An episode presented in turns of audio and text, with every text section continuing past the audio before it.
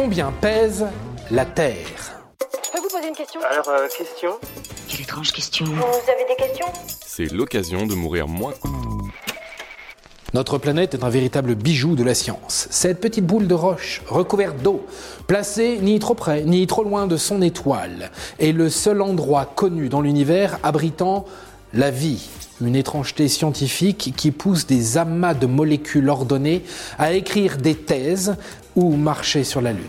Pourtant, la Terre est assez petite. En fait, si on la compare au reste des astres de notre univers, elle fait figure de microbe.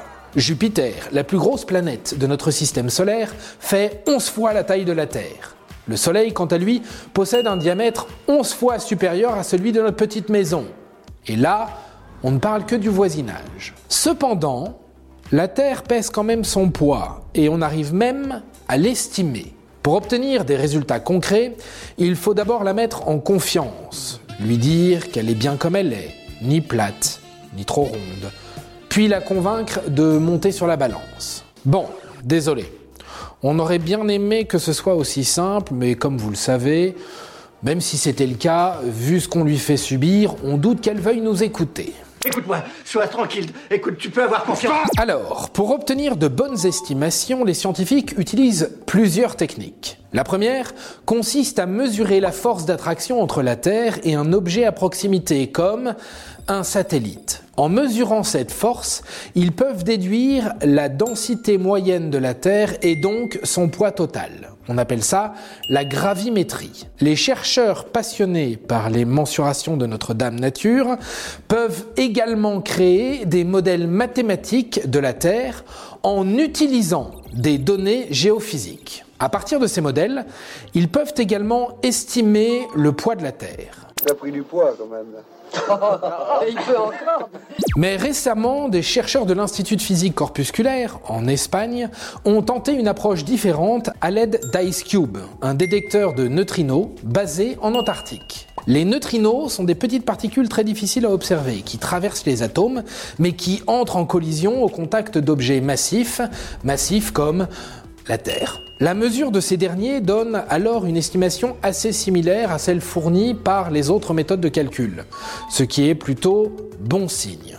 Notre planète pèse donc environ 5,972 fois 10 puissance 24 kg, un nombre correspondant à 5972 suivi de 21 zéros. Pour simplifier, on peut dire que cela représente à une masse d'environ 6 septillions de kilogrammes. 6 septillions, c'est 6 suivi de 24 zéros. Bon, puisque vous avez du mal à réaliser, et moi aussi d'ailleurs, sachez que le poids de la Terre correspond à 1 trillion 200 000 milliards pyramides de Khéops.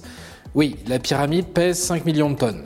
Ou bien 900 milliards 90 millions 909 090 murailles de Chine, dont le poids difficilement estimable serait de 55 millions de tonnes. Ouais.